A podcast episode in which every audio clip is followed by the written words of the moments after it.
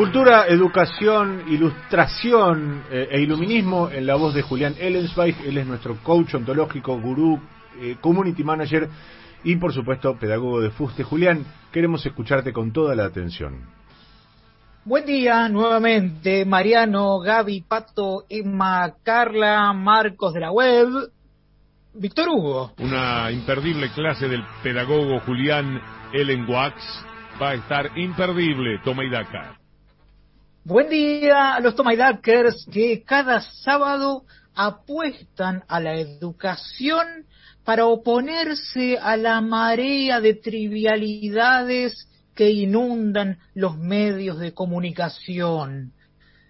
Antes de comenzar la clase del día, que transmito para toda la masa de plebeyos y letrados desde el Instituto Paria, voy a tomarme unos minutos de este espacio que me cede Tomaidaca para leer una carta abierta a la que adherí en calidad de pedagogo de fuste, formador de opinión necesario para la pobre patria mía e intelectual siempre lúcido. El documento se titula si siguen votando como bestias semi-analfabetas en vez de apoyar a los candidatos correctos, este país nunca será serio, confiable y con seguridad jurídica, atractivo para los inversores extranjeras. Y dice, no es hora de especulaciones la oposición debe deponer las mezquindades y los personalismos estériles, pero también debe trazar con firmeza un horizonte de país deseable, una democracia liberal e inclusiva, con propiedad privada, con respeto de las minorías y los derechos individuales, con educación y salud públicas de excelencia, con seguridad en el espacio público, con trabajo, con inversión, innovación y apertura al mundo un país que recupere la capacidad de entusiasmar, en el cual la juventud no elija irse. Urge dotar a la Argentina de una segunda piel republicana, para lo cual la elección debe imponer la cesantía del plan autoritario para que el régimen autocrático del autócrata Alberto Fernández y la autócrata Cristina Fernández abandonen sus sueños autocráticos que tanto ilusionan a los partidarios autocráticos de la autocracia, que autocráticamente pretenden imponer su voluntad autocrática para construir primero un país autocrático, luego un continente autocrático después un mundo autocrático y por último un universo autocrático regido por un dios autócrata, frágil, temperamental, que en vez de rezar por mí, se fue a bailar a la disco autocrática del lugar.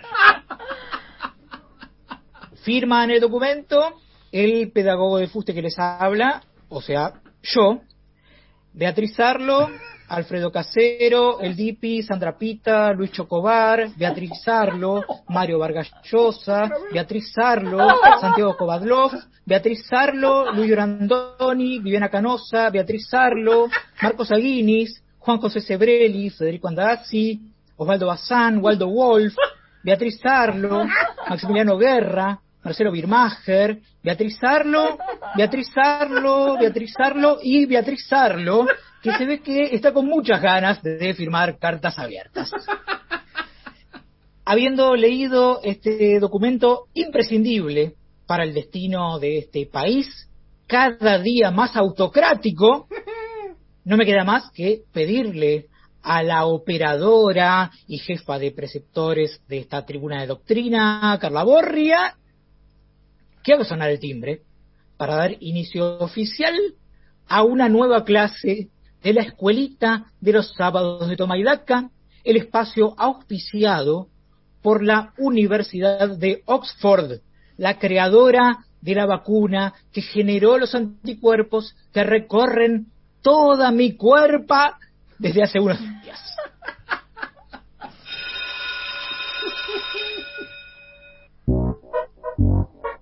¡Hola, chiques! ¿Cómo están? ¿Contentos por ir a clase con ventilación cruzada en las aulas ahora que empezó el invierno? Uh, eh, primero les pregunté cómo están y después les pregunté si están contentos. Dos preguntas. Hacer muchas preguntas es de periodista populista, sobre todo si esas preguntas se le hacen a un expresidente. Para no ser un periodista populista, hay que sentarse frente a un expresidente y asentir a todo lo que dice. Repreguntar, chiques, es típico de cómplices de las autocracias. No repregunten nunca, nunca, nunca. Las autoridades del Ministerio de Educación de la Nación me pidieron que hoy dedique la clase del día al inicio del invierno en Argentina, que comenzó el 21 de junio pasado, cuando el sol estuvo en su punto más alejado del ecuador celeste. En el, hemisferio sur fue el día más largo, más corto, perdón, y la noche más larga del año, mientras que en el hemisferio norte se produjo el solsticio de verano con la noche más corta y el día más largo. Presten atención, chiques, porque esto que voy a contarles es interesante. La noche polar es aquella que se prolonga por más de 24 horas, generalmente dentro de los círculos polares, mientras que al fenómeno contrario se lo denomina sol de medianoche o día polar, y sucede cuando el sol se mantiene sobre el horizonte durante 24 horas o más.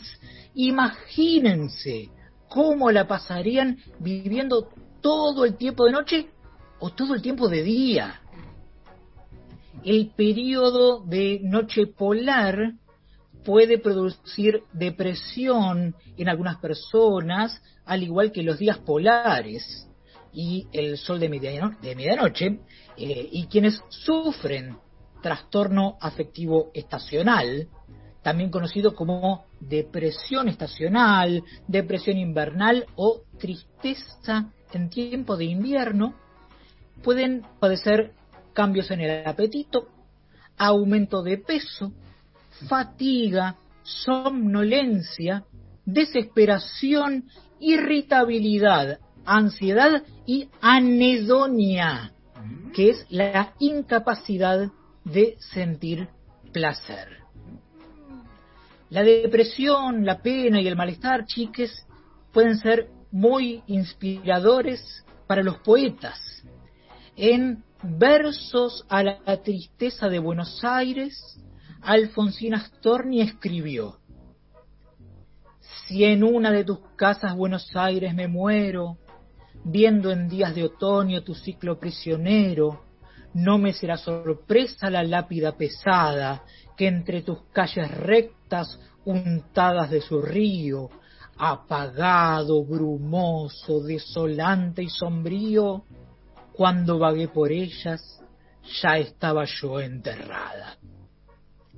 Otro ejemplo de poesía angustiosa es El despertar de Alejandra Pizarnik, que dice, Señor, la jaula se ha vuelto pájaro y se ha volado, y mi corazón está loco porque aúlla a la muerte y sonríe detrás del viento a mis delirios. ¿Qué haré con el miedo? ¿Qué haré con el miedo? También están los versos de la ex embajadora argentina en Venezuela, Alicia Castro, que escribió un poema en su cuenta en Twitter que dice, un día frío y desolador, recordiario de muertos, con 90.000 compatriotas que se fueron en silencio y soledad, lamentando que el gobierno que elegimos no atienda a los científicos que piden aislamiento de viajeros para evitar cepa delta más letal. Qué poema triste, ¿no?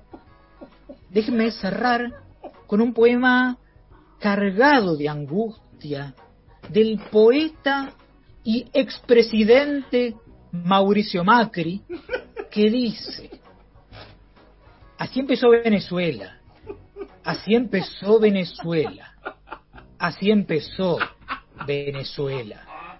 Venezuela así empezó, así empezó Venezuela. ¿Se les ocurre algo que dé más tristeza, chiques? Acá me llega un mensajito de un alumnite que dice que más tristes son las paritarias de los trabajadores de prensa. Muy buen aporte. Le voy a poner un 10, pero eh, dentro de cuatro meses y en cinco cuotas de dos. Ah, que con muchos dos se va a llevar la materia a marzo directamente. Veo que entendió muy bien cómo funcionan las paritarias de los trabajadores de prensa. Lo felicito. Ahora sí, me despido hasta el próximo sábado, recordándoles que la pandemia de coronavirus no va a terminar nunca, nunca, nunca. Felicitando al pueblo español por la entrada en vigencia de la eutanasia legal en su país y sumándome a las voces que piden por una líder que hace tiempo es de una injusticia que la priva de su libertad. Free Britney o muerte, chiques. Hasta la autocracia que viene.